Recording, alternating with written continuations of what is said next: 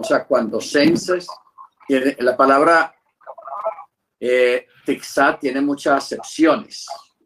Implica tomar, implica entregar, eh, también implica cuando tomes la cuenta, no cuando tomes en cuenta, no, sino cuando tomes la cuenta. O sea, esta es una palabra curiosa, la palabra tixá, que quiere decir censo o censar o contar. Contar. Hermana Beatriz, ya puedes apagar el micrófono, es tan amable. Por eso, por eso me quedó pegada el computador. ¿Cómo dice, perdón? Esa estoy intentando, pero se me quedó pegado el computador, no me deja hacer nada, ni apagarlo, ni nada. Perdón. Ahora sí, ahora dice que Cuba. Bueno. Eh, entonces vamos a comenzar, hermanos, porque esta paracha tiene unas cosas muy importantes y también muy trágicas. Algo trágico que ocurrió allá en el pueblo de Israel, como para que nosotros no eh, repitamos. Dice así en el verso 11 del capítulo 30. Y el Eterno habló a Moche para decir, cuando tomes el censo de los hijos de Israel según sus cómputos. Cada uno entregará el rescate de su alma al Eterno cuando se los cuente para que no haya plaga en ellos al contarlos. Bueno, aquí tenemos algo interesante porque de forma implícita nos está recordando algo que David hizo. O sea,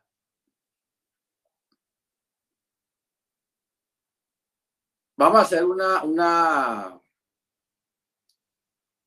algo lógico y razonable para que entendamos la forma como fue escrita la Torá, que es lo que estamos mirando en las clases en la semana. Bueno, la, la Torá y el Brihadachá. Este, esta porción, acuérdese que se dio en la época de Mochi. ¿Ok? Ahora, ¿cuál es el detalle? Que aquí se está refiriendo implícitamente a un evento que ocurrió años, muchos años más adelante eh, con David. Con David. Pero ¿Cuál es el asunto?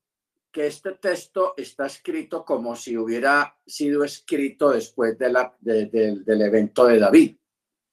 Pero no olvidemos que esto fue escrito, la Torah fue escrita mucho antes de David. Pero más sin embargo, en la perfección del Eterno, sabiendo y conocedor del futuro y de todos los eventos que se vayan a presentar más adelante, entonces el Eterno hace alusión de un evento que aún no ha ocurrido, pero que va a ocurrir. Por eso él dice, cada uno entregará el rescate de su alma al Eterno cuando se los cuente para que no haya plaga en ellos al contarlos. ¿Por qué? Porque es que en la época de David, David en un arranque de, de independencia o de lo que haya sido, sin la autorización y sin el aval del Eterno, él censó el pueblo. Hizo un censo. Entonces lo raro es que al Eterno no le gustó el censo que hizo David y destruyó a 70 mil personas, murieron por un capricho de David. Ojo, 70 mil personas murieron de una plaga. Pero mire que el Eterno menciona esa plaga mucho antes de que ese evento aconteciese.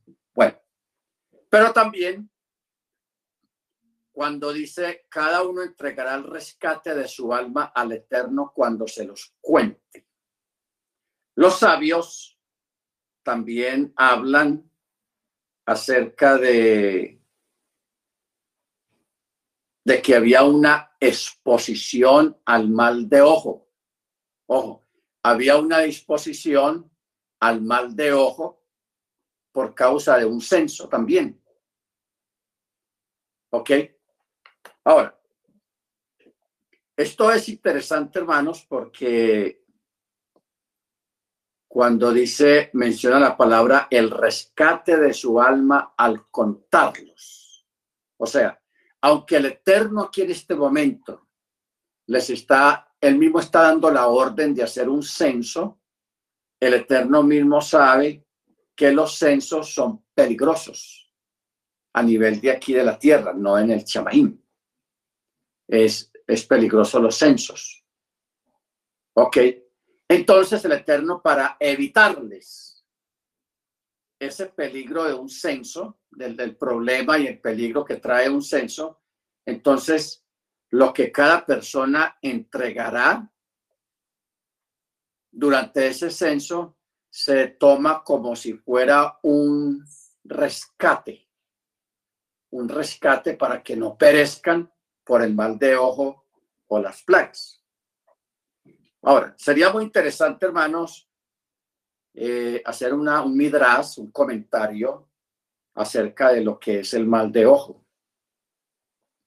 El mal de ojo es una plaga, es una enfermedad, es algo que, que ha ocurrido desde el inicio de los tiempos que ha asistido la gente. El mal de ojo tiene muchas orígenes, tiene muchas causas. Una de esas causas es la envidia. La envidia, hermanos, causa mucho daño, porque la envidia lleva a una persona a los celos no los celos buenos, sino los celos amargos y perniciosos. Entonces, cuando una persona tiene envidia, esa persona eh, puede desarrollar el mal de ojo y el mal de ojo es lo que causa daño en las demás personas. Entonces, por eso en la, cultura israelita antigua, no ahora la moderna, o sí, un poquito hoy en día en la era moderna, pero en la cultura antigua, los judíos acostumbraban algunos talismanes o algunos objetos que servían, según ellos, como protección para el mal de ojo. Les servía como protección. Entonces, por ejemplo, hoy en día se vende un objeto que es una mano así dibujada y aquí en el centro tiene un ojo. Y eso lo usan mucho los judíos modernos en sus oficinas, en sus casas, como una forma de protección contra el mal del ojo. ¿Ok? Contra el mal del ojo. Pero entonces lo, lo curioso es que en esa mano dibujada, aquí en esta parte, tiene un ojo pintado, como una forma de rechazar con un mismo ojo el mal del ojo. ¿Ok? Ahora, nosotros no necesitamos usar esas cosas. Eso lo, lo acostumbran mucho es la gente que practica cábala. Nosotros no practicamos cábala. ¿Ok? Pero los que practican cábala sí usan ese tipo de cosas. Infortunadamente, porque en, la escritura no está especificado asuntos de protecciones, que Moche haya dicho, que el Eterno haya dicho, dile, Moche, dile Israel que consigan tales y tales objetos para que se protejan contra el mal del ojo. Eso no está escrito. Eso fueron cosas creadas por los hombres y que se han institucionalizado a través de los tiempos. ¿Ok? Nosotros sabemos que nuestra gran y mejor protección viene por parte del Eterno a través de sus malajim, a través de los ángeles. Bendito sea el nombre del Eterno. nosotros no necesitamos esos talismanes de protección, que mire usted que ese tipo de talismanes se fueron extendiendo y se fueron cambiando a las diferentes culturas del mundo. Por ejemplo, aquí en Colombia se acostumbra para protección de una casa poner detrás del marco de una puerta en la parte de adentro, poner una herradura. Otros ponen una cadena de o una corona de, de cebollas, cebolla de huevo, las, las, ensartan y hacen una, como un collar con eso y los ponen ahí porque esas personas que ponen esas cadenas de cebolla a huevo piensan que eso los va a proteger de los malos espíritus, de la mala suerte y bueno, de un montón de cosas. Pero eso, hermanos, eso es ser agorero y nosotros no somos agoreros. ¿Ok? Nosotros, nuestra protección y nuestra seguridad viene de parte del Eterno. Tenga eso usted presente y por eso se ratifica y entra dentro del panorama las palabras que Jesús dijo, que los verdaderos adoradores adorarán al Padre en espíritu y en verdad. Nosotros no necesitamos un objeto literal como conexión o como puente para entrar en la presencia del Eterno o para realizar una oración. Nosotros no necesitamos eso, para nada. ¿Ok? Todo es, en, cuanto a la obediencia, se obedece al Eterno en forma literal. Pero en cuanto a la adoración, en cuanto a la oración, se adora al Eterno en espíritu y en verdad. Ahora, yo quiero, hermanos, que nosotros tengamos en cuenta algo espectacular con esto del, eh, del del censo. Que está en el verso 13, dice, esto entregará todo el que pase entre los contados, medio ciclo del ciclo sagrado. El ciclo se compone de 20 guerras y medio ciclo como porción separada para el eterno. Todo el que pase entre los contados será contado los de 20 años para arriba, solamente varones. Los que son los adolescentes, los jóvenes de 19, 18, 17, 16, 15, 14, 13, no eran contados en los censos, ni tampoco las mujeres. Solamente varones de 20 años para arriba. Entonces dice, de 20 años para arriba entregará la porción separada al Eterno, y el rico no aumentará ni el pobre disminuirá de un medio ciclo al entregar la porción separada al Eterno para espiar por las almas de ustedes. O sea, el, el medio ciclo es algo que no es muy costoso, o sea, no es mucho dinero. Por eso dice, ni el rico disminuirá, ni el pobre tampoco. O sea, ¿qué es que, lo que trata de decir el Eterno acá? De que es tan baja la cantidad de dinero que a un rico no, no le va a disminuir, ni a un pobre tampoco. Ahora, ¿por qué el medio ciclo?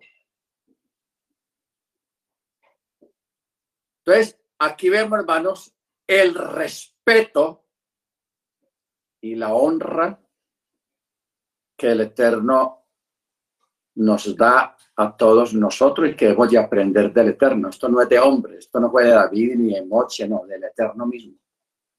¿A qué me refiero? De que este censo se pudo haber hecho contando las personas. Uno, dos, tres, cuatro, eh, ¿Cuántos hay en esta casa? Ah, hay tantos varones, tantos. En la otra casa, tantos varones. Se pudo haber hecho así el, de esa manera el censo. Pero el Eterno, por respeto al pueblo, porque hermanos, el que santifica, o con esto, el que santifica conoce el valor de lo santificado. ¿Ok? Ojo con eso. El que santifica, hablando del Eterno, conoce el valor de un santificado, de un creyente. Y el Eterno le tiene tanto respeto, él mismo, siendo que Él es el que santifica y Él es el que da vida. Mire el respeto que Él tiene por lo que Él mismo santifica. ¿En qué sentido? De que Él no quiere que el israelita sea contado como el ganadero o el comerciante cuenta el ganado, como se cuentan las, ovejas como se cuentan eh, los frutos, tantos kilos, tantas unidades, tantas decenas, y tantas vacas, tantos toros, tantas ovejas y tanto esto. No, él no quiere que se cuente al pueblo sacro, al pueblo sagrado se cuenta de la misma forma como se cuenta el ganado. Entonces, de una forma indirecta, por eso él pide que toda persona apto para ser contado done y lleve un medio ciclo al templo. Medio ciclo. Todos, obligatoriamente, el rico y el pobre de 20 años para arriba, varones, tenían que llevar medio ciclo. Entonces, los varones eran contados no directamente, sino a través del ciclo que daban. Si se recogieron 100 mil ciclos, hay 100 mil varones. Si se recogieran 50 mil, 200 mil, 400 eh, mil ciclos, hay 400 mil varones que fueron censados. Pero mire que no se contaron a ellos directamente, sino que se hizo a través del ciclo. ¿Por el Eterno hace eso de esta manera? Por respeto a lo que Él santificó y apartó. Ahora, nosotros hermanos tenemos que cuidarnos mucho cuando nos tratamos entre nosotros mismos.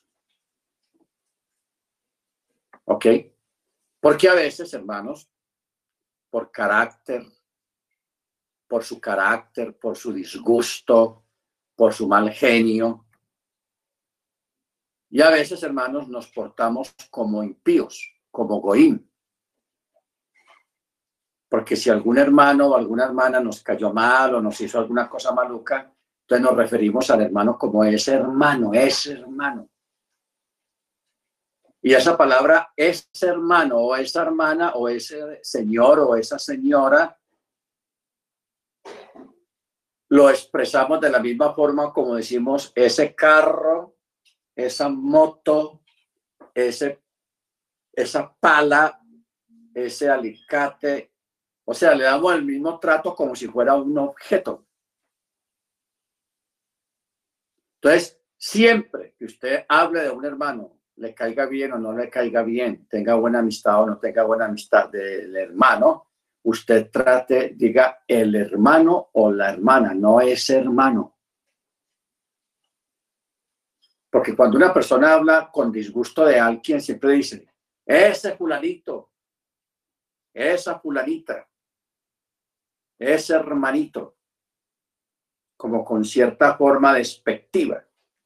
Hay que tener cuidado con eso porque ese hermanito que usted dice, esa hermanita que usted dice, usted dice, entonces por eso él parte también creó estos, estas mezclas de olores que rechaza a estas alimañas, o sea, a los mosquitos, a los zancudos y todas estas cosas para que no se acerquen al santuario. Porque ¿qué tal el altar de los sacrificios? Un lugar tan sagrado lleno de cucarachas. Ah, eso no es posible. Pero, según los sabios, hermanos, en el templo y todo el lugar de los sacrificios, que había tanta sangre que se tiraba ahí al altar, porque eso no había una persona, un sacerdote con una manguera y bueno, hay que lavar la sangre. No, eso se quedaba pegado ahí. Había un periodo de tiempo en que se limpiaba esa sangre porque se iba pegando y se iba haciendo una costra con el tiempo todavía un tiempo en que se iba, se quitaba. Es como allá en el muro de los lamentos, en el cotel. Usted sabe que la gente va y las rendijas de las, de las piedras meten peticiones en un papelito escritas, peticiones de gente de todo el mundo. Que alguien que va, mucha gente le dice, ves, llévame esta petición y la pones allá en el muro. Entonces, así se hace. Entonces, Lógicamente eso se va llenando porque diariamente hay gente dejando peticiones ahí en las, en las juntas y en los resquicios de las piedras. Eso se va llenando. Entonces, ¿qué hacen? Que cada tres meses retiran todas esas peticiones no las tiran a la basura. Las recogen todas en un recipiente y los llevan a un lugar y ahí, siempre, ahí están guardados. Eso no se quema ni se tira a la basura, sino que se guardan en un lugar para que los peregrinos, la otra gente que va llegando, tenga donde poner sus peticiones. Porque el Eterno responde esas peticiones que se ponen ahí, hermanos. Bendito sea su nombre. ¿Ok? Entonces, eso mismo pasa con la, con la limpieza del altar del sacrificio donde se rociaba la sangre de los animales. Pero los cucarachas ni ratones, allá no había nada de eso, hermanos. En parte por la santidad del lugar y en parte por estos eh, especias finas que producían un olor agradable para nosotros, pero desagradable para estos animales y no se acercaban ahí. De igual manera, en el altar del sacrificio donde se quemaba la carne o los animales, que eso era el aire libre, y el humo tenía que subir hacia arriba. Y estaba hablando de Jerusalén, que es una ciudad que queda en una montaña. Y en las montañas el viento es fuerte, ventea fuerte. Pero de una forma sobrenatural, hermanos, a pesar de que estamos hablando de, tiempo de lluvias, tiempo de nieve, cuando se encendía el fuego y se asaba ahí la carne en sacrificio al Eterno, olor fragante delante del Eterno, el fuego, aunque hubiera viento, el humo subía derecho hacia arriba, no se esparcía por todo el lugar. Y man, esto los sacerdotes allá eh, tosiendo y porque el humo se esparció ahí en la esplanada. No, el humo se iba hacia arriba. O sea, los vientos no se atrevían a desviar el humo, ese humo porque era un humo sagrado. Y cuando llovía, y cuando llovía, había una, algo sobrenatural que protegía el fuego para que no se apagara, porque si un aguacero bien tenaz y hay una ardiendo ahí, una carne ardiendo ahí, entonces si cae el agua, pues se apaga y se, y se, se interrumpe el sacrificio, el fuego. Pero la lluvia no tocaba ese lugar. Ni porque hubiera una sombrilla ahí. El Eterno ponía una sombrilla invisible, pero el fuego, el agua no tocaba ese lugar, el fuego no tocaba el pueblo. Bendito sea el nombre de Eterno. Entonces, ¿qué pasaba, hermano? Mire, cuando el pueblo estaba bien, toda persona que estuviera dentro del perímetro de la ciudad santa de Jerusalén, mucha gente con solo llegar ahí quedaban sanados. Las mujeres que tuvieran, eh, fueran propensas a abortos por alguna enfermedad, por alguna cosa, mientras que estuvieran ahí dentro de Jerusalén, nunca abortaban. No habían alacranes, ni serpientes venenosas, ni, ni animales dañinos dentro del perímetro de Jerusalén. Ese lugar era en muchos tiempos, fue un lugar tan sagrado y tan santo que todo lo que ocurría ahí era bueno, ahí no ocurría nada malo. Bendito sea el nombre del Eterno. Por eso es que Yeshua cuando él vino, es cuando iba a Jerusalén, los enfermos iban y él los sanaba.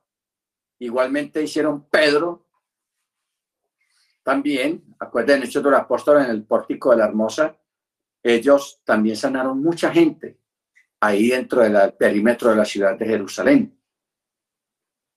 Bendito sea su nombre. Ahora,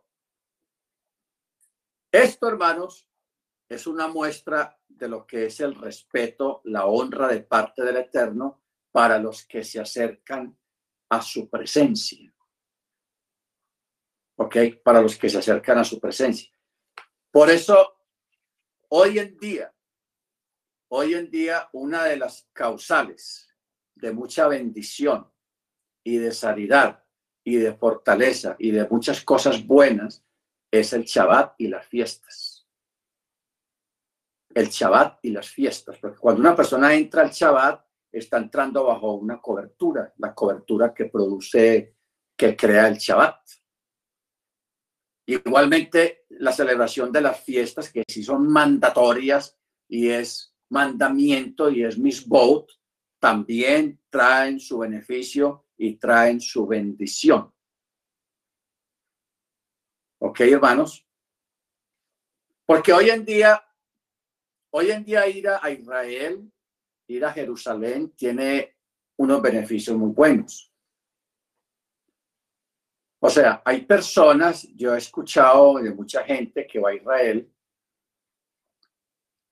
y va al cótel, o sea, al muro de los lamentos. Eh, estas personas sienten y experimentan un cambio en su salud. Si una persona logra quedarse allá dos meses o tres meses, o sea, más de un mes, en Israel, la persona se va a aliviar de muchos males, se va a sanar de muchas enfermedades. ¿Por qué? Porque primero es una tierra santa, aunque está siendo pisoteada y mal pisoteada por, por tantas cosas malas que pasan allá, pero esa tierra sigue siendo una tierra santa, una tierra sagrada.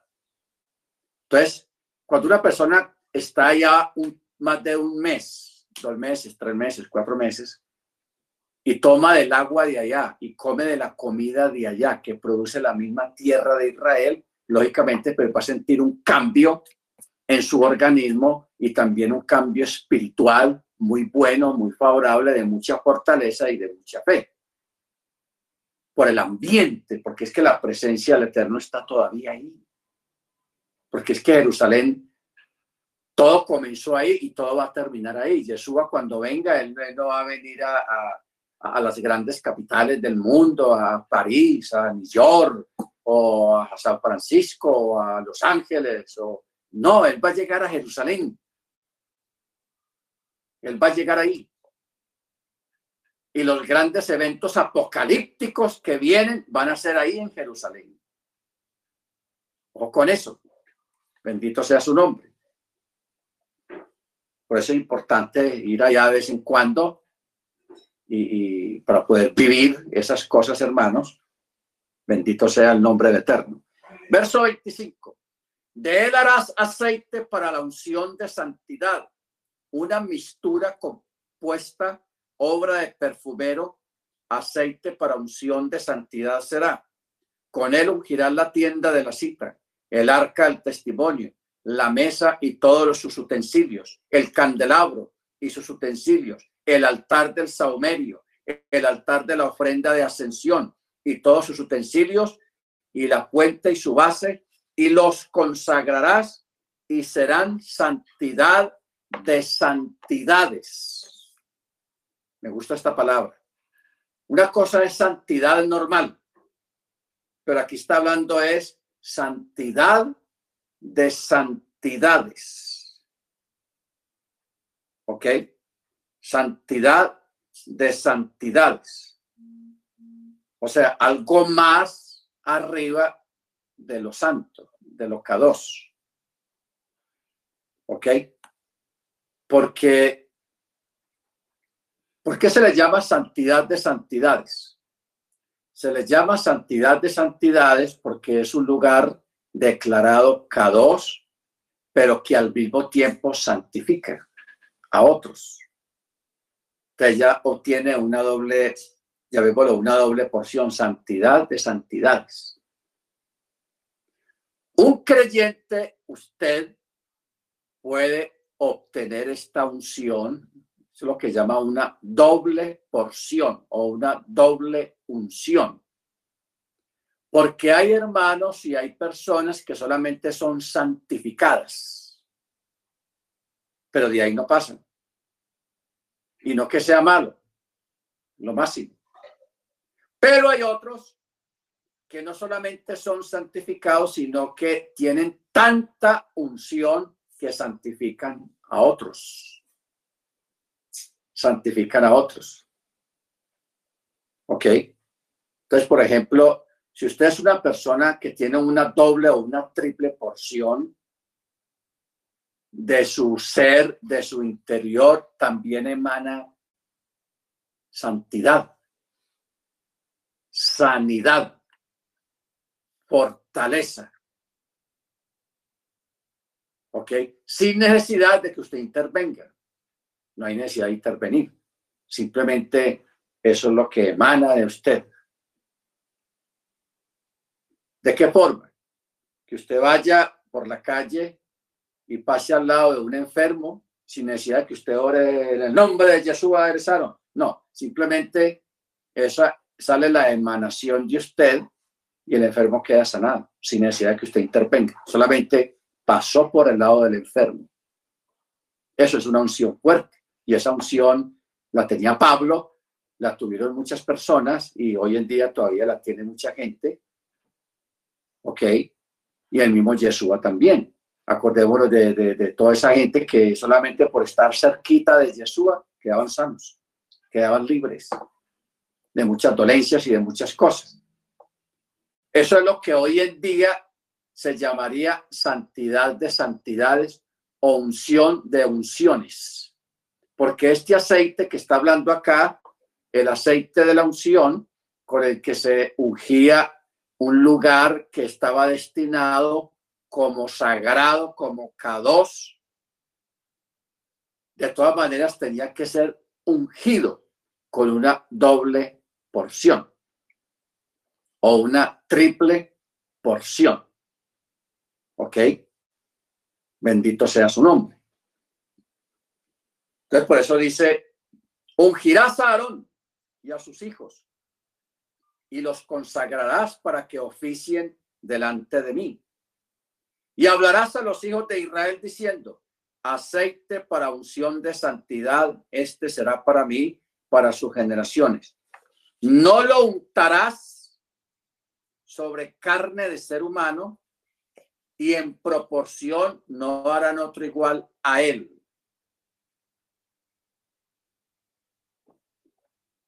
O sea, cuando dice no lo untará, el texto allí está escrito con una doble iod.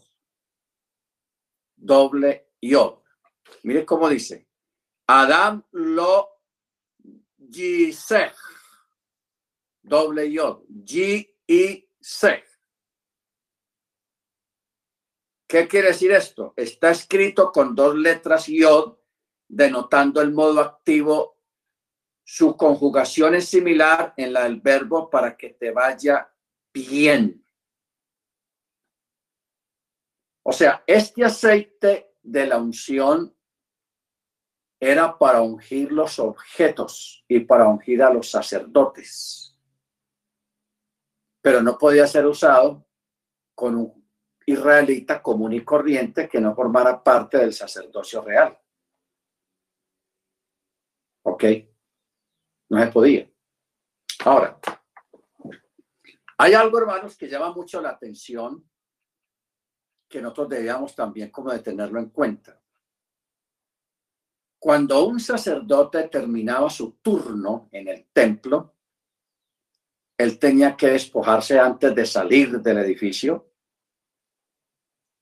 Tenía que despojarse de sus vestiduras de sacerdote, de coanín, y dejarlas ahí.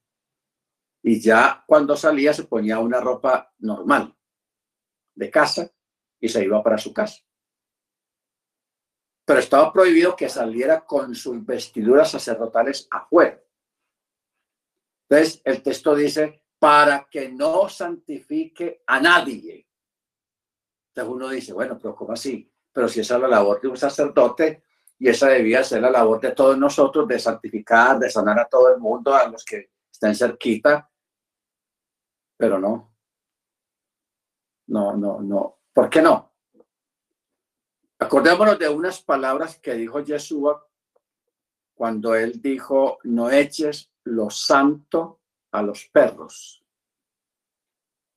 Primero, no eches lo santo a los perros.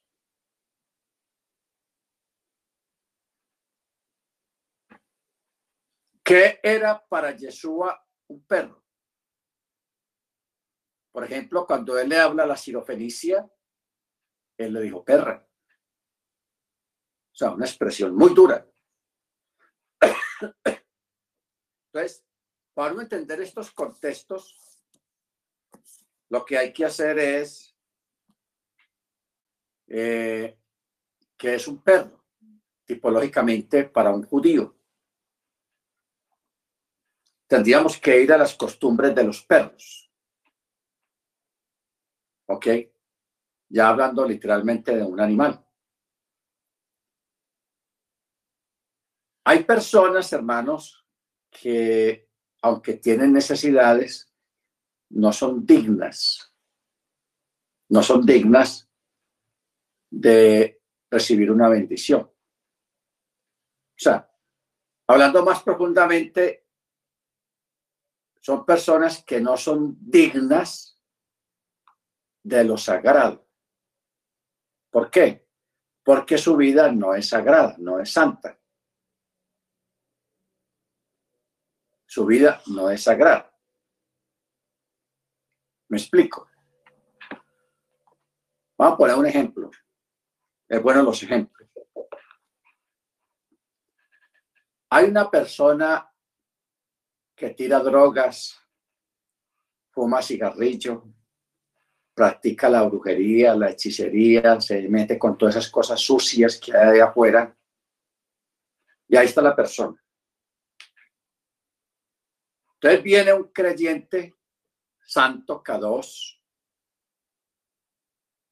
y ese creyente quiere orar por esa persona y lo quiere tocar también, pues, y poner las manos. ¿Cuál es el problema? Eso es como, como llama la misma escritura, de poner una, una cosa de oro en el hocico de un cerdo. Porque usted ve que el cerdo con el hocico es que escarba la basura y escarba el lodo.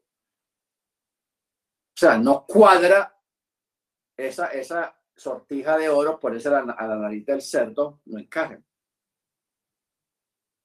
¿Por qué? Porque eso se va a ensuciar, esa, esa, esa joya se va a ensuciar ahí mismo y se va a contaminar pues con tanta basura que, que mueve el cerdo con el hocico. Eso mismo pasaría, hermanos, con un creyente que se ponga a orar a la ligera por una persona que anda en cosas malas, oscuras, desagradables, inmundas.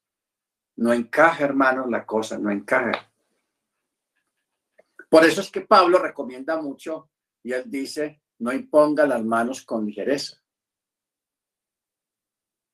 Y no estemos repartiendo bendiciones a diestra y siniestra y tal vez a mucha gente que no está lista, no está preparada para recibir las bendiciones por cuanto están en oscuridad, en tinieblas y están contaminados con cosas terribles.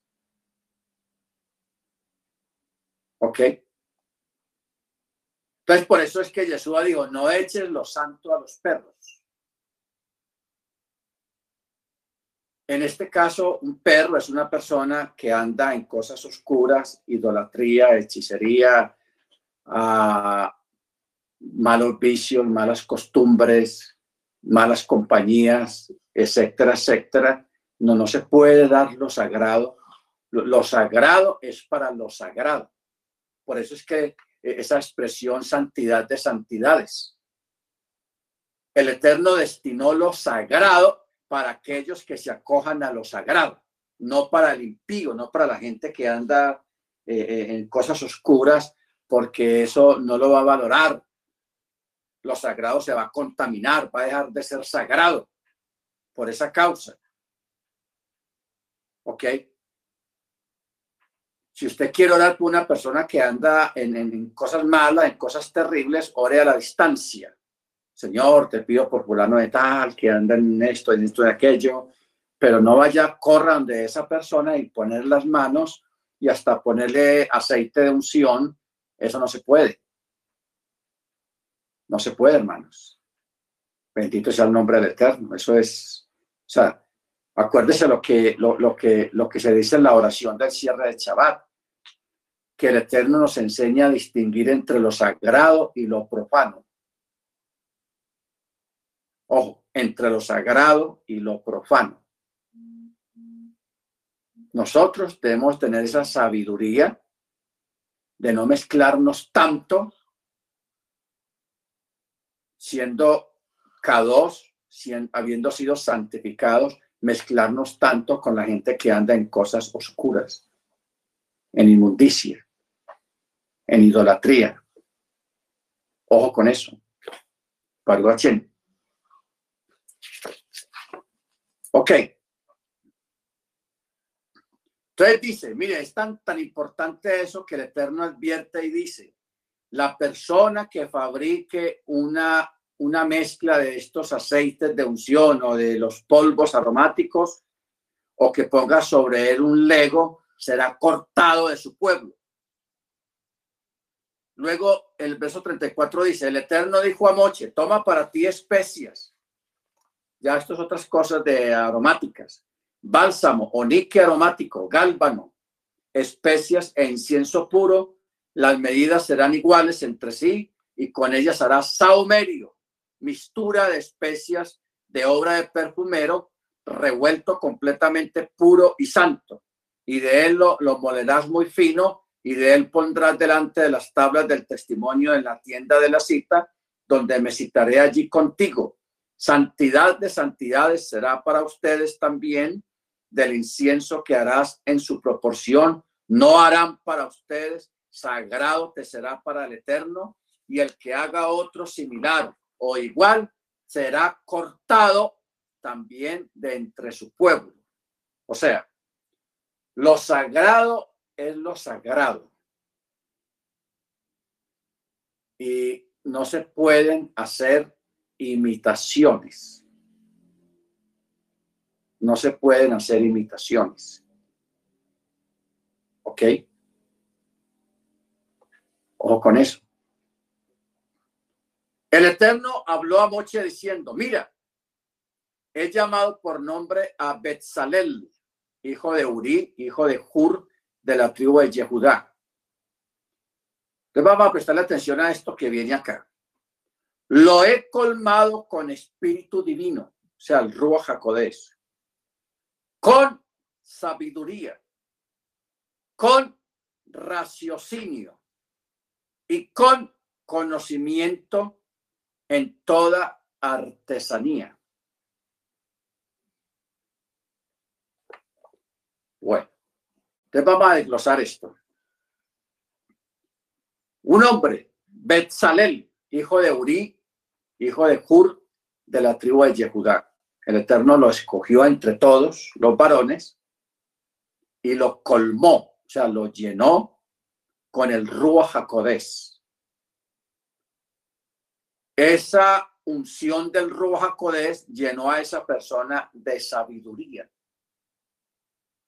Lo colmó, lo llenó de raciocinio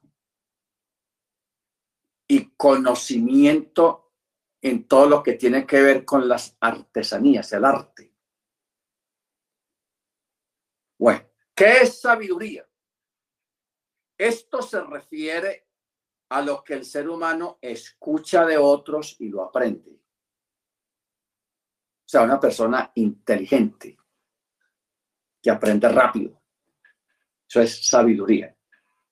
Raciocinio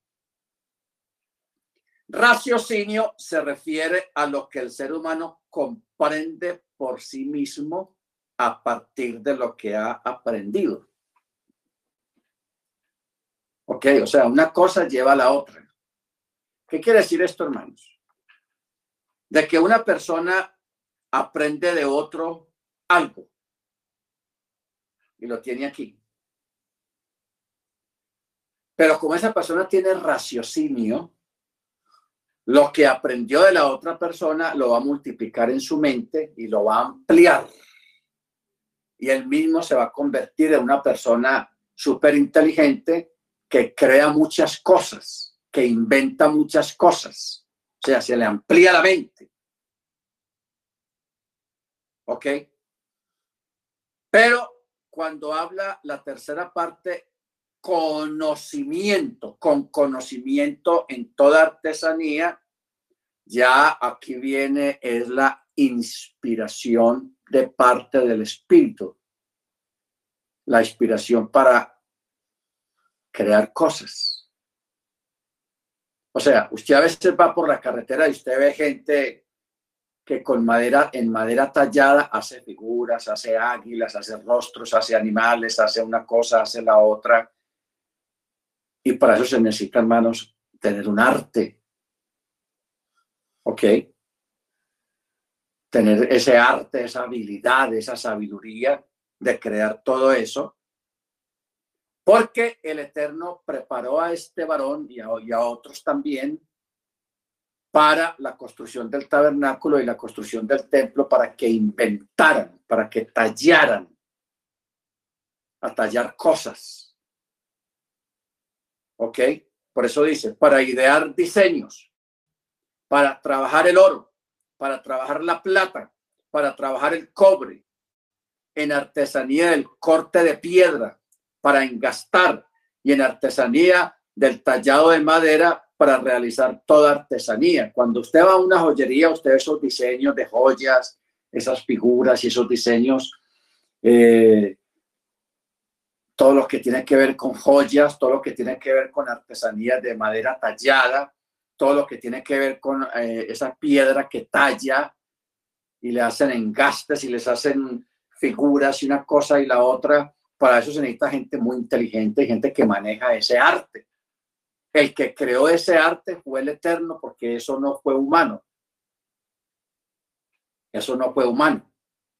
Lo hicieron los humanos, sí, pero la inspiración y la fuente de todo el desarrollo de todas esas cosas vino de parte del Eterno. ¿Ok? Vino de parte del Eterno, porque realmente de afuera, hermanos, hay unos artesanos, hay una gente tenaz para crear cosas, para hacer figuras, para tallar y para hacer o sea, hay gente que son los verdaderos profesionales, pero esos son personas y todo ese conocimiento vino de parte del Eterno. Él lo trajo aquí a la tierra, el conocimiento en todo eso. Diseños de oro, diseños de plata, diseños de cobre, el, arte de cortar piedras y engastar y hacer tallados, tanto en madera como en piedras. Y luego en el verso 6 dice, y yo, he aquí que he asignado con él a, a, hijo de Axamach, de la tribu de Dan, y en el corazón de todo sabio de corazón he puesto sabiduría para que hagan todo lo que yo le he ordenado. La tienda de la cita, el arca para el testimonio, la cubierta que está sobre ella,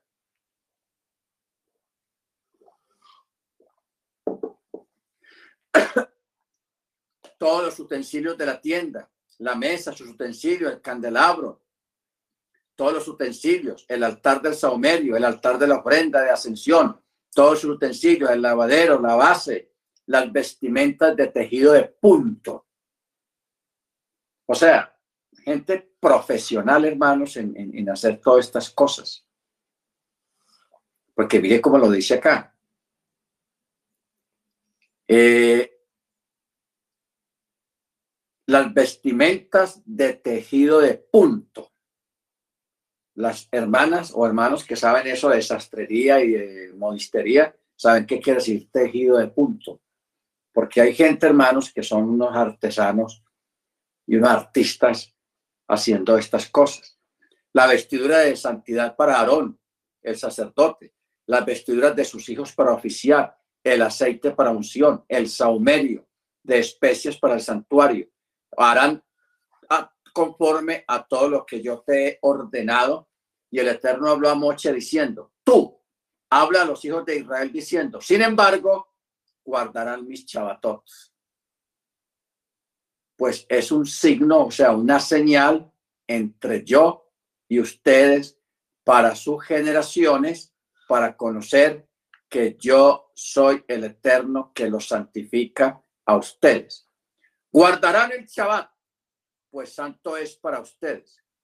Todo el que lo profane ciertamente morirá, pues todo el que realice una labor en ese día, esa alma será cortada de entre su pueblo. Durante seis días se podrá realizar labores, pero el séptimo día es Shabbat cese completo. Sagrado es para el Eterno y todo el que realice una labor en el día de Shabbat ciertamente morirá. Los hijos de Israel guardarán el Shabbat para hacer el Shabbat o del Shabbat un pato, pacto perpetuo a través de sus generaciones. Mire usted, hermanos, la advertencia y la cómo el Eterno nos conmina acerca del Shabbat. ¿Qué es lo que llama la atención aquí en el desarrollo de esta lectura? Está hablando de los artesanos, de los talladores de madera, talladores de piedra, todas estas cosas que el Eterno mismo les dio ese don a esas personas, cosas que uno lo dejan con la boca abierta porque hay gente que hace unos vestidos, unos encajes, unos adornos, gente que talla la madera y hace figuras y hace unas cosas impresionantes, otros que tallan las piedras, las joyas. O sea, realmente allá afuera hay gente que son unos artistas. Y eso produce grandeza y asombro. Pero ¿cómo le cierra la boca al Eterno a uno cuando uno se asombra de todas esas cosas? Y dice, sin embargo, guardarán mis chabatot, pues es una señal entre yo y ustedes por sus generaciones. Hermano, usted puede ser el ingeniero, el arquitecto, el comerciante, el millonario. Usted puede ser la mujer más hermosa que pueda haber sobre entre muchas mujeres, que tenga sus talentos, que tenga sus estudios, que tenga su herencia familiar, que tenga su dinero, que tenga lo que usted tenga, si usted tiene carro, tiene carros, tiene motos, tiene plata, tiene joyas, usted es de una buena familia, usted vive en un apartamento de 3 mil millones, lo que sea que usted tenga. Pero ¿qué nos hace iguales a todos? El chaval. ¿Ok? El chaval. O sea, el chaval sí es socialismo, porque ahí todos estamos parejos en una misma actitud delante del Eterno, porque el chaval lo guardará el rico, el pobre, el bonito, el feo, el inteligente, el no inteligente, el sabio, el no sabio, todos guardarán, guardaremos Shabbat.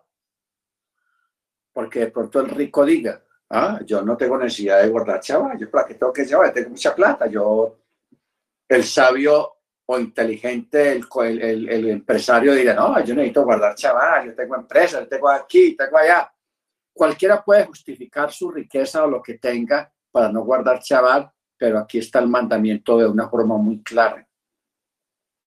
Usted sea lo que sea, tenga lo que tenga o no tenga lo que no tenga, guarda chaval. ¿Ok? Guarda chaval. Baruch por eso dice, porque esta es una señal entre yo, dice el Eterno, y ustedes. Porque el Eterno es el que los santifica a ustedes. O sea, ahí está diciendo implícitamente que el que entra bajo la cobertura del Shabbat es santificado. Por eso dice, todo el que profane el Shabbat morirá. Entonces, nosotros sabemos que el Shabbat es cesar de hacer. ¿Ok? Cesar de hacer. No trabajar ni realizar alguna labor que tenga que ver con el trabajo. El Shabbat no es día para barrer la casa, ni para trapear, ni es día para poner a funcionar la lavadora. No diga, no, el que está lavando la ropa es la lavadora, no yo. No, la lavadora no se prende en Shabbat. la quietecita. ¿Ok? Eso es Shabbat. Y el Shabbat es sagrado para el Eterno. Y el Shabbat es una señal de pacto entre el Eterno y usted. O sea, no estamos hablando aquí de un pacto de sangre. A ver, hágase una cortada en la palma y yo aquí también y hacemos un pacto. No, venga, vamos a la notaría, vamos a hacer un documento, un pacto. No, es el Shabbat. Cuando una persona guarda Shabbat, celebra Shabbat, está haciendo pacto, está entrando al pacto perpetuo con el Eterno. Entonces, todos aquellos que guardan Shabbat son personas que están dentro del pacto con el Eterno. ¿Ok? Baruch Por eso dice, durante seis días usted trabaje todo lo que usted quiera, pero el séptimo es Shabbat, es ese completo, es sagrado para el Eterno y todo el que realice una, una labor en el día de Shabbat ciertamente morirá. Los hijos de Israel guardarán el Shabbat para hacer el Shabbat un pacto perpetuo a través de sus generaciones entre yo y los hijos de Israel y será una señal para siempre de que en seis días el Eterno hizo los cielos y la tierra y en el séptimo día cesó y reposó. Amén. Baruch a mí me gusta esta parte porque es que el mismo Eterno guardó Shabbat. O sea, ese es el único mandamiento que hay dentro de la Torah que el mismo Eterno lo, lo, celebró, lo guardó. Solamente es. Eso es tenaz. Y cuando terminó de hablar con él en la montaña del Sinaí, él, él, entregó a Moche las dos tablas del testimonio, tablas de piedra escritas por el dedo de Yahweh. Bueno, aquí todo está bien.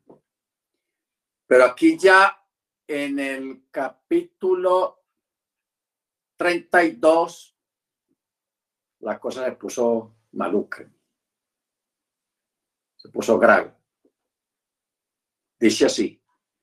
El pueblo vio que Moche se estaba demorando en descender de la montaña.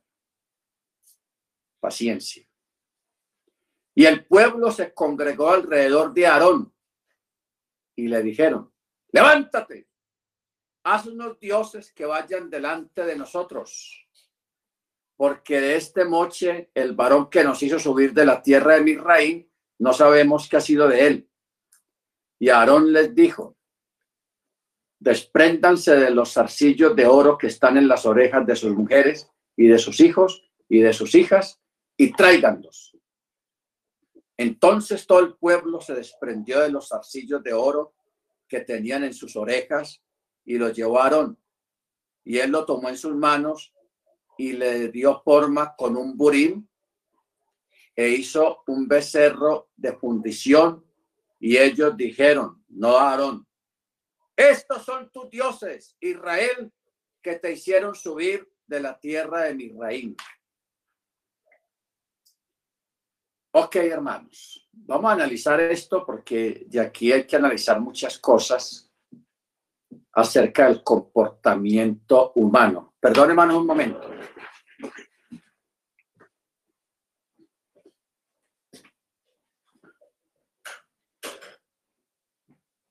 dónde está el cargador?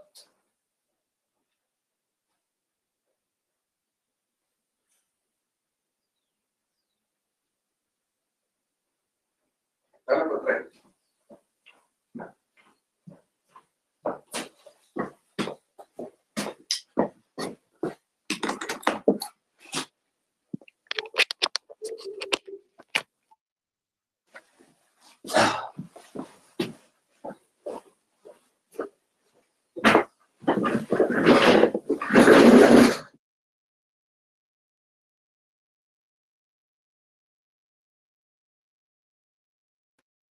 Ok, hermanos, que se iba a descargar la, la tableta. ¿Me escuchan, hermanos? Amén, Mure, sí. Ok, bueno. Vamos, hermanos, a analizar esto de lo que es el comportamiento humano, maluco, malo. ¿Cómo es posible, hermanos? No han pasado dos semanas, no, tres semanas, que el pueblo vio lo que vio allá en Egipto, las plagas, las riquezas con que obtuvieron en Egipto, cómo el Eterno abrió el mar. Y cómo ellos fueron testigos con sus ojos. Que el Eterno con su mano poderosa los sacó de Egipto. ¿Cómo es posible?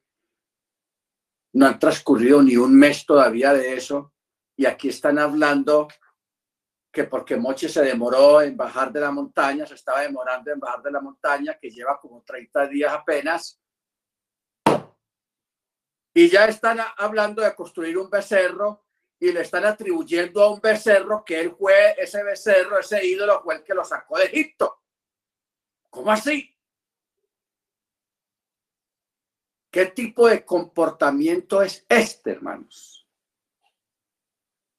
¿Por qué la gente y por qué la mente de la gente o, la, o por qué la gente se deja trabajar la mente tan fácil? ¿Ah? Porque ese, ese tipo de comportamientos son iguales y mucha gente los tiene hoy en día. Los tiene hoy en día. Porque la gente como que las personas, hay gente muy olvidadiza. Hay gente que pierde el norte, que pierde como la memoria, como son como amnésicos espirituales. Sufren de amnesia tan rápido. Pero una cosa es que una persona tenga amnesia y no haga nada malo, pero otra cosa es que una persona tenga amnesia y caiga en semejante necedad. O sea, necesitamos principios, necesitamos valores. Necesitamos tener valores y principios, hermanos. ¿Ok? Entonces, porque es que hay, hay personas que, que, discuten tan fácil, pelean tan fácil, se meten en discusiones y en peleas y en cosas a nivel de hogar, a nivel de hermanos, a nivel de personas. ¿Por, qué, hermanos, algo que se tardó años en construir, una amistad, una relación, y en segundos, en minutos lo tiran todo por la borda, la basura? Todo porque el carácter, que, que la mala memoria, se les olvida todo lo, que se ha recorrido en el camino. ¿Ah? O sea, a mí me da esta cosa, hermanos, leer esto como una rabiecita. Las palabras que dicen. Israel, estos son tus dioses, un ídolo. Que estuviéramos hablando de gente que no estuvo ahí, que no fueron que no fueron testigos de todo lo que pasó, pero es que estamos hablando de gente que estuvo ahí, que atravesó por el medio del mar, que vieron al espíritu territorial de, de Egipto, que fueron testigos de las plagas tan horribles y espantosas que cayeron sobre Egipto y que a ellos no los tocaban, estando ahí al lado, vecinos. O sea, Estamos hablando de gente que estuvo ahí, no de gente que le contaron. No, es que a mí me contaron que pasó eso hace muchos años y, y yo lo creo. No, estamos gente que fueron testigos. ¿Cómo caen en una cosa de esta? Todo porque Moche eh, se, se, demoró un poquito en bajar. Dijo que bajaba los 40 días y vea ya. ¿Y sabe cuál fue el detalle? Eso es increíble. Los hebreos se equivocaron en las cuentas. Porque Moche le había dicho a, Aarón y a, y a Josué, en 40 días yo bajo. Y ellos no se sabe cómo ni por qué se equivocaron en las cuentas y ellos pensaron que el día 39 era el día 40. El día 39 pensaron, no, vea, ya no bajó, ¿qué vamos a hacer? y todos desesperados. Ah, con esa ansiedad, hermanos. ¿Qué es eso? ¿Acaso no dice la misma escritura que en vuestra paciencia poseeréis vuestras almas? Tenemos que dejar, hermanos, ese espíritu de, de, de, de moderno, de que todo tiene que ser ya. que todo tiene que ser rápido, que todo tiene que ser a la velocidad del sonido, a la velocidad de la luz, que todo tiene que ser ya y porque estamos acostumbrados o mal acostumbrados y, todo eso y, no tenemos paciencia, no podemos esperar, no podemos... ¿Qué es esto? ¿Ah? Baruch Usted sabe lo que es esta cosa tan terrible, hermanos, que salga de un pueblo que fue testigo de lo que vio, de cosas tan grandes, y que salgan con una, con una cosa de estas, hermanos. Aún el mismo Aarón ni siquiera se rebotó. Ahí no dice que Aarón haya dicho, señores, no hagan eso. Me prefiero morirme que ponerme a hacer una cosa de esas. No, el mismo Aarón, pasivo pasivo. Nosotros, hermanos, tenemos que aprender a defender con obras y con nuestra actitud de hombres y mujeres de Dios a defender nuestras cosas con fe. ¿Ok? Con fe. Porque es que el Eterno es especialista en probarnos y a veces nosotros no quedamos en cuenta de eso.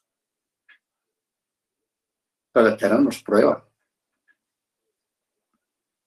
Mire usted que a Noah, cuando él entró al arca, que el Eterno mismo cerró el arca, la puerta esa gigantesca, porque no había herramienta para, ni fuerza para cerrar eso, porque apenas habían ocho personas adentro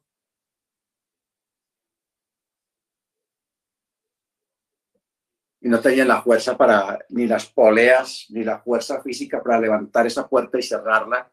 El Eterno mismo la cerró. ¿Y usted qué pensó? No, esa puerta que se cierra y empieza a llover. Un día, dos días, tres días, cuatro días, cinco días. Duró varios días y nada que llovía. El Eterno probando a los de afuera y a los de adentro. ¿Mm? A los de afuera, me imagino burlándose. ¡Jua, jua, jua, Son bobos, se, encerraron allá con esos animales que va a llover y vean, no ha pasado nada. Y los de adentro, Señor, ¿qué está pasando? Señor, nada, que viene la lluvia, ¿qué es esto? Dios mío, ¿será que esto sí va a ser o no va a ser? ¿Será que esto es un cuento? ¿Será que... ¿Ves? El Eterno prueba. hermanos, nosotros tenemos que acostumbrarnos a, como a, conocer cómo trabaja el Eterno. El Eterno no trabaja como trabajamos nosotros aquí en la tierra, que se nos exige ser cumplidos tal hora, tal hora, tal día, tal día. Y, y no acostumbramos a eso a ser cumplido y que las cosas se hagan rápido. Usted va a pedir un taxi y el taxi usted lo quiere antes de cinco minutos. Y todo lo queremos rápido porque nos acostumbramos a las cosas rápidas. Pero con el Eterno no podemos hacer así. Mire nomás Moche. Se lo pasó 40 años allá en la casa del suegro aprendiendo. Por días, 40 años, hermanos. No fue una semanita ni un mesecito. 40 años de preparación para ir a sacar al pueblo de Egipto. Entonces, hermanos, porque yo me he topado con gente muy impaciente y que cambian de mente muy rápido. No sea así, hermano. No sea, no cambie de mente tan rápido. ¿Ok? Que el eterno es el eterno y él no va a cambiar. Y él hace las cosas cuando él quiera, no cuando usted quiera. Él hace las cosas como Él quiere, no como usted quiere. ¿Ok? Porque a veces actuamos y hacemos las cosas y nos portamos delante del Eterno como si mereciéramos. Ojo, como si mereciéramos. Y mire usted lo que hablamos ahora al principio con eso de tratar a los, a los hermanos en la fe. De ese, de esa, con menoscabo, con menosprecio. Cosa que ni el Eterno hace así. Ni el Eterno hace así, hermanos.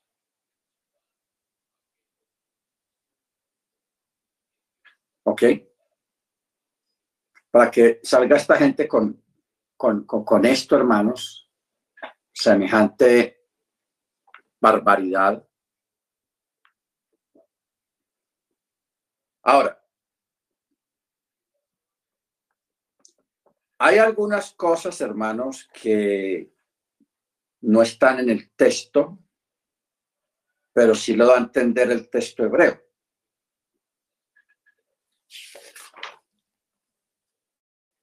¿Qué fue lo que pasó?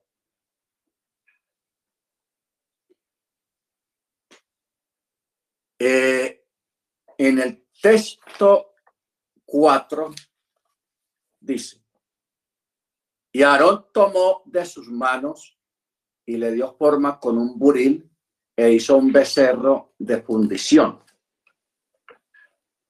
Becerro de fundición. Egel Masejat, Masejaj. Ok, Masejaj. Entonces dice, después que Aarón hubo arrojado el oro en el juego del crisol, vinieron los hechiceros de entre la muchedumbre abigarrada de gentiles.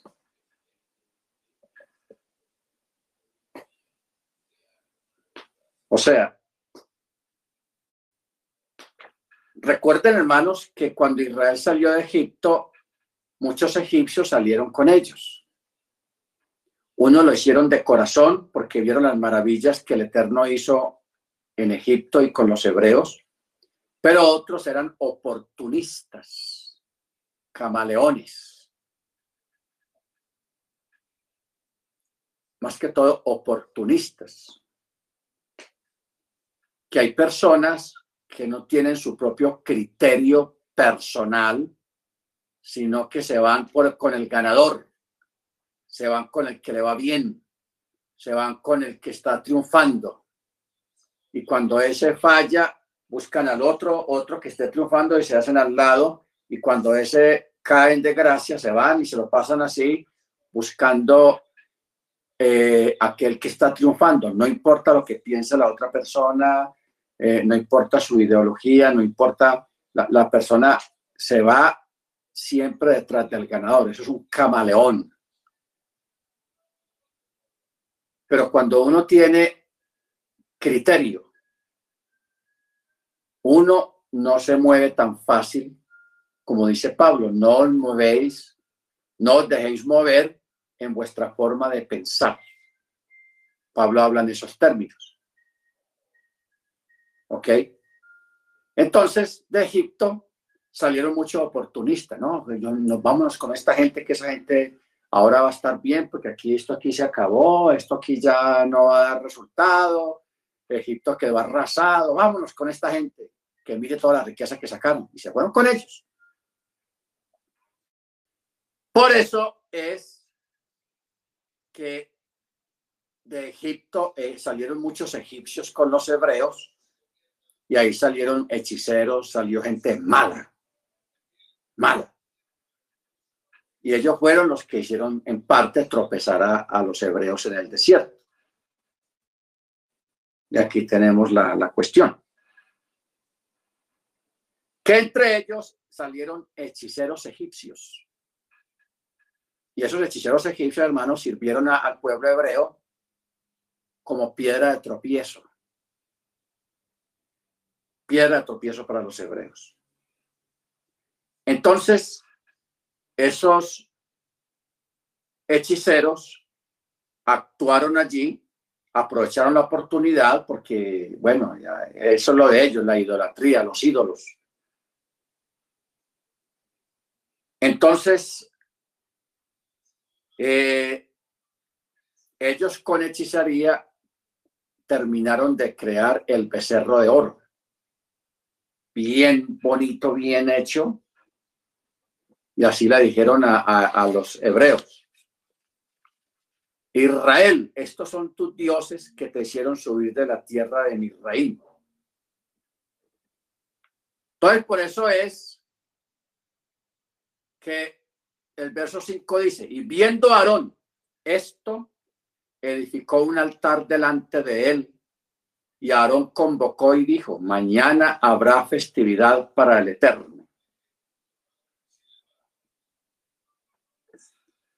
Ahora, preguntémonos, en el, como comienza el verso 5, ¿qué fue lo que vio Aarón? Porque es que aquí dice, viendo a Aarón esto, ¿qué fue lo que vio Aarón?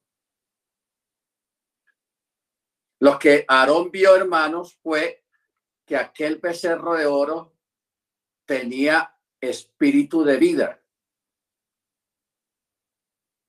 Por eso se dijo, cambiaron a Elohim por la figura de un toro que come hierba. Y otro, y viendo también que la obra de Hasatán, que el Eterno lo reprenda, había tenido éxito y que él no había tenido palabras con las cuales disuadirlos completamente. O sea, lo sobrenatural que pasó allí, hermano, fue que Aarón tiró el oro en el fuego, en el lugar donde se, se derrite el oro.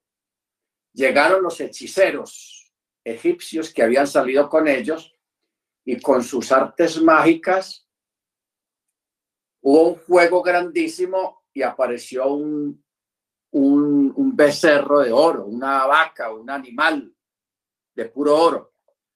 Por eso dice, cambiaron al Elohim por la figura de un toro que come hierba. O sea, hubo, ese becerro fue construido de forma sobrenatural. Y eso fue lo que dice el texto. Y viendo a Aarón esto, se sorprendió y se quedó sin palabras. Entonces, por eso dice, y Aarón convocó y dijo al pueblo, mañana habrá festividad para el Eterno. Habrá festividad para el Eterno. ¿Por qué dijo mañana?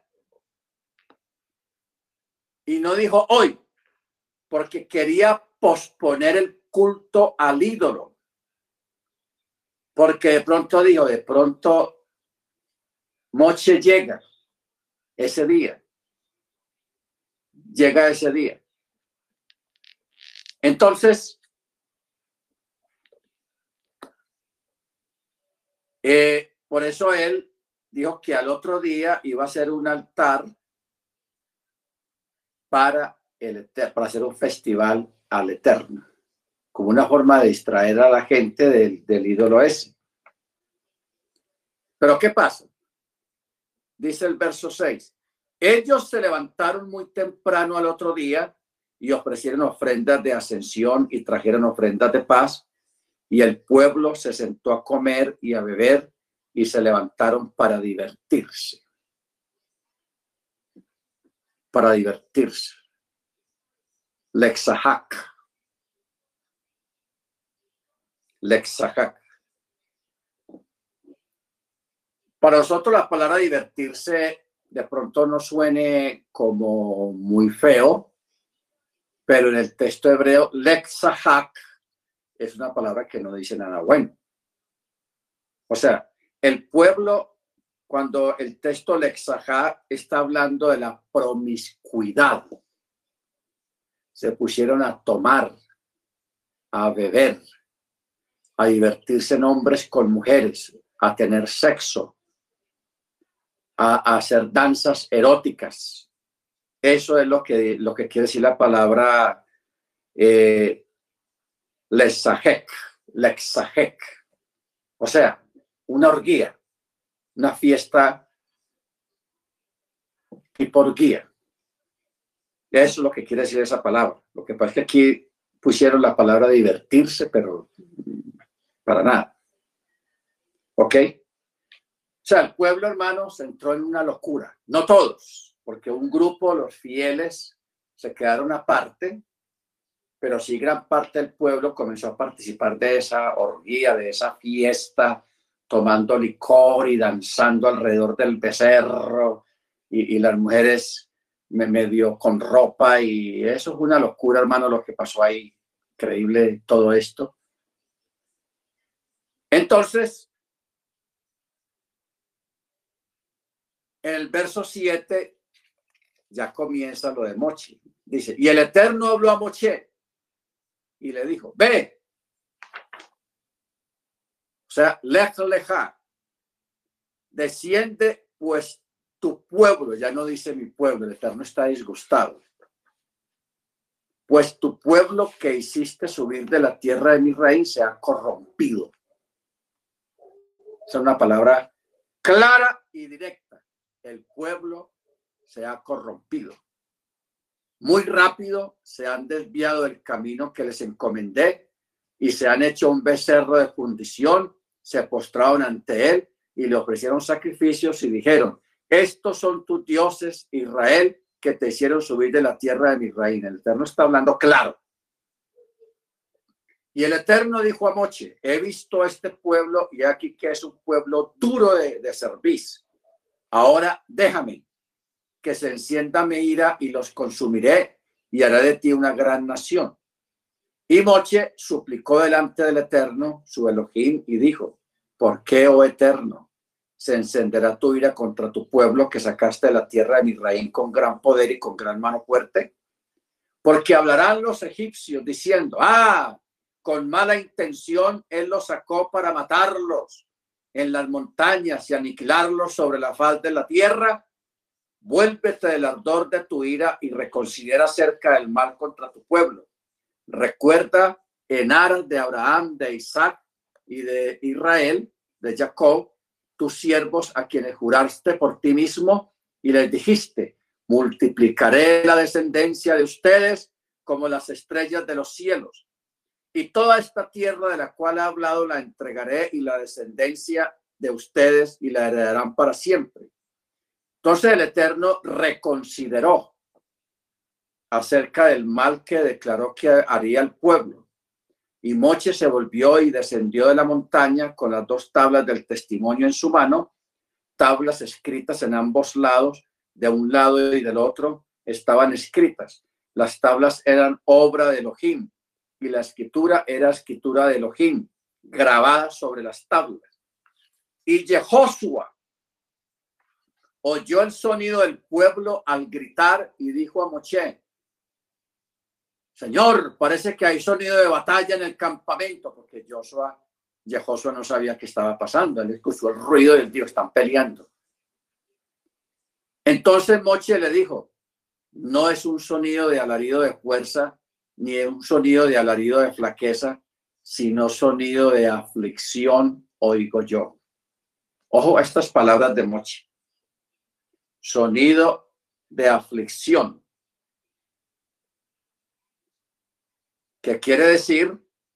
Es sonido de palabras de blasfemias e injurias, las cuales causan aflicción al alma de todo aquel justo que lo escucha cuando son dichas tales palabras. Hermanos, cuando usted se expresa mal, cuando usted dice cosas mal dichas, cuando usted se le, se le, ¿cómo es que dice la palabra? Se le chispotea palabras no buenas, cuando un justo, un creyente justo, escucha ese tipo de expresiones de parte suya, traen tristeza, traen dolor. ¿Ok? Porque son cosas que uno no quisiera escuchar de usted. ¿Ok? No quisiera escuchar de usted. Yo espero escuchar de todos ustedes palabras sabias, palabras de sabiduría, palabras de entendimiento, palabras que edifiquen, palabras que traigan bendición. Yo no espero escuchar de ustedes palabras desagradables, palabras de quejas, palabras de murmuraciones, no. Yo no espero escuchar eso de ustedes, ni ustedes esperen escuchar eso de mí. ¿Ok? Por eso tenemos que tener mucho cuidado con lo que hablamos, con el carácter, con las expresiones en, en medio de un disgusto. Hay que tenerle cuidado a eso, hermanos. Bendito sea el nombre del Eterno. Y sucedió que cuando se acercó al campamento y vio el becerro y las danzas, la ira de Moche se encendió y arrojó de sus manos las tablas y las quebró al pie de la montaña. O sea, Moche le dio una rabia tenaz. Luego tomó el becerro que habían hecho y lo quemó en el fuego y lo molió hasta volverlo polvo fino y lo esparció sobre la superficie de las aguas y lo hizo beber a los hijos de Israel. O sea, los hizo comerse en su propia miseria, los hizo beber su propia perdición, bendito el Eterno, pero también es como si le hiciera la prueba que se llama Sotot. ¿Ustedes recuerdan que a las mujeres que, sobre las cuales había sospecha de adulterio le hacían la prueba de tomar un agua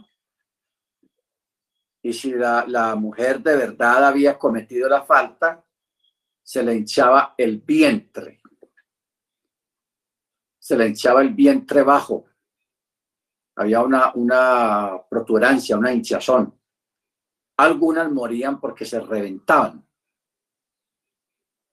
Y otras simplemente se les quedaba el vientre bajo inflado.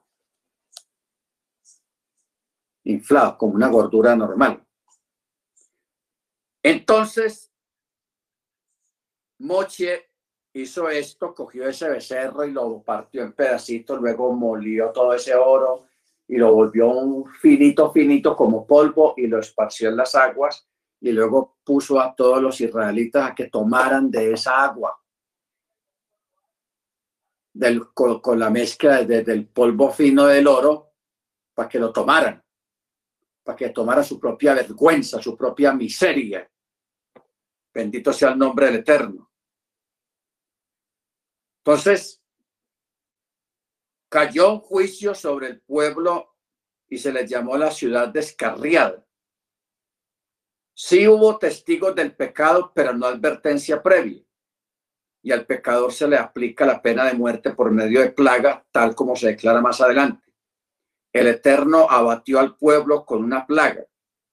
Si no hubo testigo ni advertencia previa, el pecador fue condenado a morir por hidrocón, ya que las aguas que Moche había preparado los pusieron a prueba y a consecuencia de ello sus estómagos se inflaron explotando. Se inflaron explotando. O sea, la enfermedad esta que se llama hidrocón, en palabras modernas se llama hidroplesía. Ya el hermano Daguito y la hermana Amparo, pues saben que es bien, que es la hidroplesía. Eso les dio a todos aquellos que habían participado en la adoración y en las danzas y en todas aquellas cosas alrededor del becerro. Murió mucha gente. Verso 21. Luego Moche dijo a Aarón, ¿qué te hizo este pueblo que traíste sobre él el pecado tan grande? Y Aarón dijo, no se encienda la ira de mi Señor. Tú conoces al pueblo que en maldad está. Y ellos me dijeron, haznos dioses que vayan delante de nosotros, porque este moche, el varón que nos sacó de la tierra de mi raíz, no sabemos qué ha sido de él. Entonces yo les dije, ¿quién tiene oro?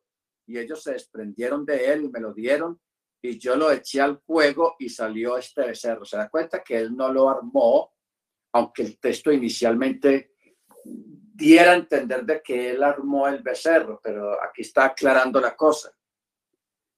Ellos se desprendieron de él y me lo dieron y yo lo eché al fuego y salió este becerro.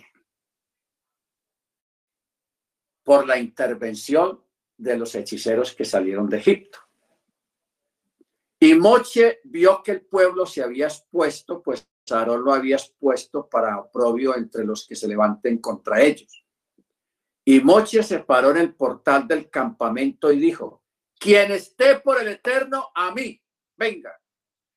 y se reunieron alrededor de Moche todos los hijos de Leví, y él les dijo, así dijo el Eterno, el Elohim de Israel, que cada varón ponga su espada sobre su muslo y pasen y anden de portón en portón por el campamento y que cada varón mate a su hermano, cada varón a su compañero y cada varón a su pariente.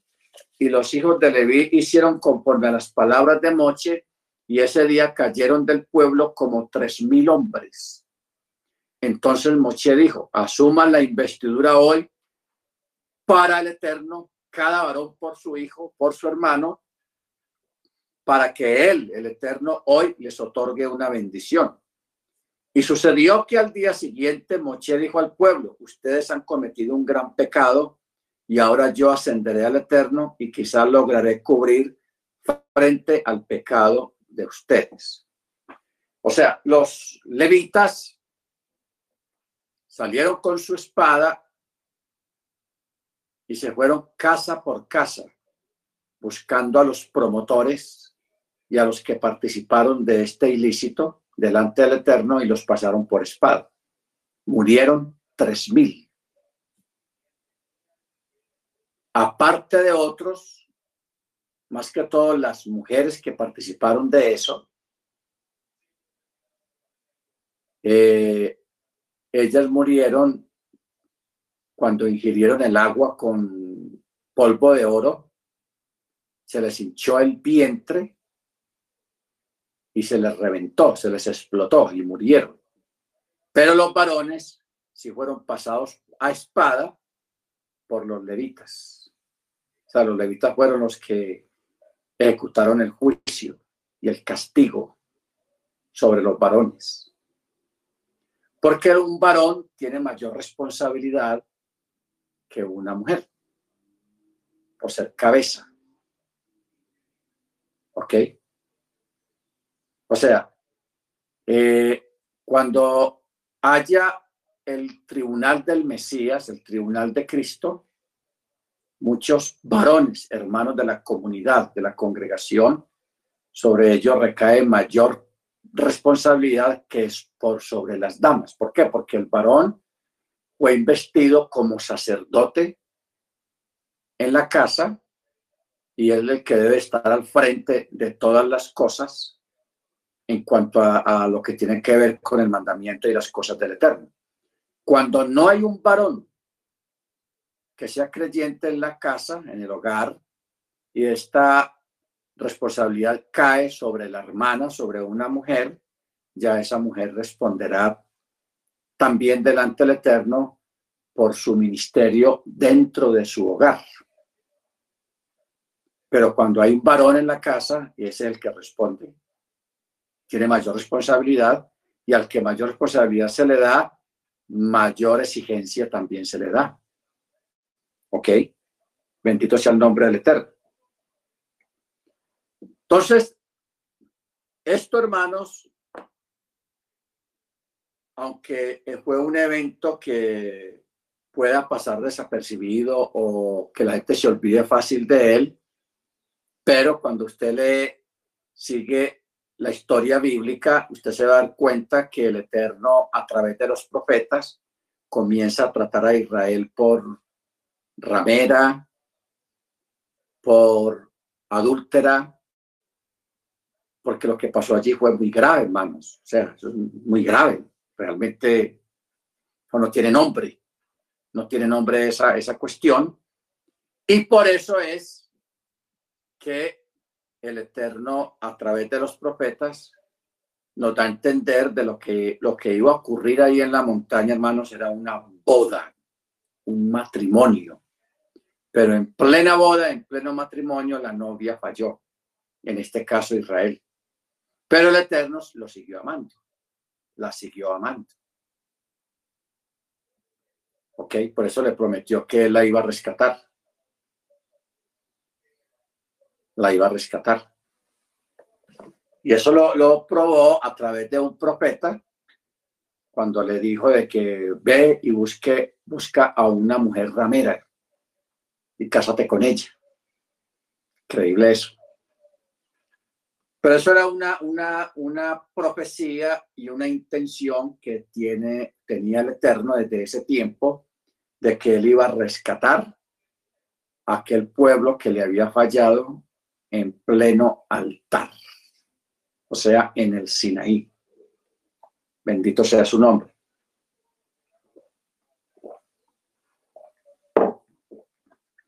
Porque ustedes saben, hermanos, que cuando va a haber un matrimonio, primero tiene que haber una, una, un documento de compromiso, donde hay unas normas. Yo, fulano de tal, me comprometo a esto, esto, esto, esto, esto con usted. Yo, fulana de tal, me comprometo a esto, esto, esto, esto, esto. Esa es la Torah. O sea, la Torah en sí es un documento matrimonial. Para no darle mucha vuelta al asunto. Eso es la Torah. Entonces nosotros comprometemos a, los requerimientos de la ley, los mandamientos, y el Eterno se compromete también con nosotros en guardarnos, en sustentarnos, en ayudarnos, en protegernos, etcétera, etcétera, etcétera, y nos ofrece un reino que es la casa. ¿Ok? Eso es. Pero ¿cuál es el detalle? Como la novia la embarró, la novia falló, pero de todas maneras él siguió queriendo a la novia. Y para no quebrantar sus propios mandamientos, sus propias directrices, el novio creó, o sea, el Eterno creó todo esto de, de la venida del Mesías para que muriera y quedara libre de la ley y de esa manera al quedar libre de, esa de la Torá volverse a casar con la misma novia. ¿Ok? O sea, es una cosa increíble e impresionante, porque el Eterno no cambió de novia. Él dijo, bueno, me falló, pero él no se fue a buscar otro pueblo. Él siguió con el pueblo hebreo. Lo preparó para la venida del Mesías es el mismo, el Mesías viene y muere. Y usted sabe que aunque hay un compromiso o hay un matrimonio, la, la mujer queda libre cuando queda viuda, según la Torá antiguamente, cuando queda viuda. Entonces, por eso ella quedó, viuda, eh, quedó libre de volver a casarse pero como el que murió resucitó, entonces el que resucita vuelve y la busca a la misma novia. No, yo no me voy a buscar una egipcia, yo no me voy a buscar a los griegos, ni a los romanos, ni a estos, no. Yo sigo aquí con usted. ¿Ok? Eso es impresionante, hermanos, todo esos, esos, esa, esa, ese tipo de detalles. Entonces, en el verso 31 dice, y Moche retornó al Eterno y dijo, te suplico, este pueblo ha cometido un gran pecado y se han hecho un Elohim, un ídolo de oro, y ahora si perdona su pecado, pero si no, bórrame ahora de tu libro que escribiste. Creo que esta es la primera vez que se menciona el libro, que más adelante se llamaría el libro de la vida. Es el mismo libro.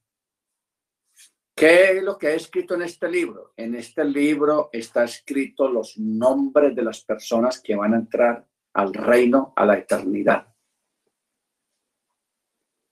Entonces, el Eterno dijo a Mochi, quien haya pecado contra mí, lo borraré de mi libro. Ahora ve y conduce al pueblo hacia donde yo te hablé he aquí que mi ángel irá delante de ti, mas en el día que yo tome en cuenta, tomaré en cuenta su pecado contra ellos. Entonces el Eterno hirió al pueblo con una plaga porque habían hecho el becerro que Aarón hizo. ¿Ok? Entonces, hablando del libro, ustedes saben que Yeshua, bueno, Salomón, el mismo David, él dijo, no borres mi nombre de tu libro, pidiendo por misericordia al Eterno. El mismo David y Salomón hablando de los enemigos que hicieron cosas terribles contra él o contra ellos, judíos también, a veces en un momento de desespero, ellos le piden al Eterno, borra sus nombres del, libro. O sea, que no merecían tener su nombre escrito en el, eh, su nombre escrito en el libro. Luego Yeshua, cuando él mandó la comisión de los 70, de dos en dos, él, cuando ellos regresan, maravillados de que hicieron milagros, sanidades, un montón de cosas espectaculares, Yeshua les dice, no os maravilléis de esto, maravillaos de que vuestros nombres estén escritos en el libro de la vida. Está hablando del libro que está mencionando acá. Luego en el libro Apocalipsis, en el día del juicio, ahí menciona por último el libro de la vida, cuando dice, y los libros fueron abiertos, y otro libro fue abierto, el cual es el libro de la vida, donde estaban escritos los nombres y aquellos que iban a entrar al reino.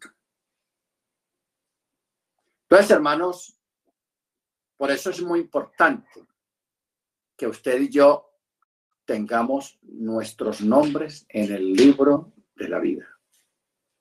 ¿Ok? Que su nombre esté escrito. A veces nos esforzamos por muchas cosas grandes que se representan un reto para nosotros, un estudio, una profesión, conseguir una casa, conseguir un carro, eh, cosas grandes y retos grandes que uno tiene en la vida. Pero yo quiero, hermanos, que usted se preocupe, que usted se esfuerce en que su nombre esté escrito en ese libro. Porque si su nombre no está escrito en el libro, apague y vamos. Pero ese es el blanco porque es que eso determina todo, porque acuérdese que se va a sacar lista. Y el texto dice muy claro, y el que no se halló escrito en el libro de la vida fue lanzado al lago que arde con fuego y azufre, está en la muerte segunda. Ya, así. ¿Ok? Baruja Chimba. Entonces, es importante, hermanos, esta, estas cosas para que las tengamos en cuenta.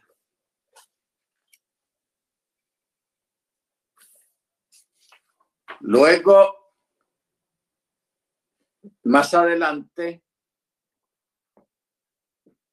en el verso 11, capítulo 33, dice, el Eterno hablaba con Moche cara a cara, tal como habla un varón con su compañero. Luego regresaba al campamento y su asistente Yeshua, hijo de Nun, un joven, no se apartaba de la tienda. Y Moche dijo al Eterno, mira, tú me dices, a subir a este pueblo, pero tú no me has informado a quién enviarás conmigo. Y aún así dices, te he conocido por nombre y también has hallado gracia en mis ojos. Y ahora, si de cierto he hallado gracia en tus ojos, por favor, hazme conocer tus caminos para que te conozca en aras de hallar gracia en tus ojos y mira que esta nación es tu pueblo. Yo quiero dejarlos a ustedes, hermanos, con este texto para que cada uno lo tome en su corazón. ¿Ok? Lo voy a volver a leer y tómelo para usted. Cada uno. Dice. Y ahora, si de cierto he hallado gracia en tus ojos, oh eterno, por favor, hazme conocer tus caminos para que te conozca en aras de hallar gracia en tus ojos. Ya.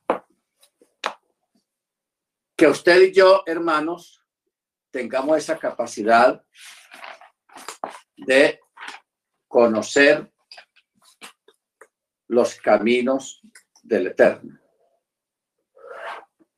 ¿Ok? Y como dijimos ahora, que tu nombre esté escrito en el libro. Si no, no hay nada. Perdimos el tiempo. Amén.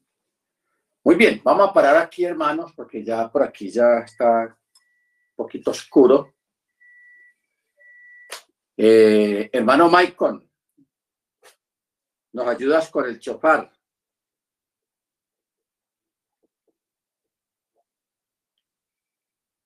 La hermana Ruby, ¿estás ahí con toda la familia?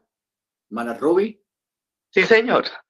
Ok, entonces para que preparen el, el chema. Listo, hermano. Estar amable.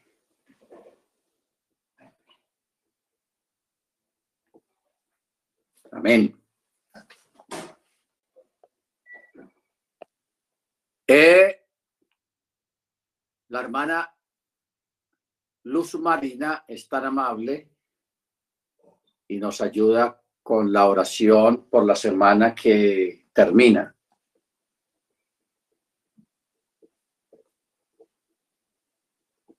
¿Sí, hermana? Amén. Y la hermana Vanessa, ¿estás ahí, hermana Vanessa?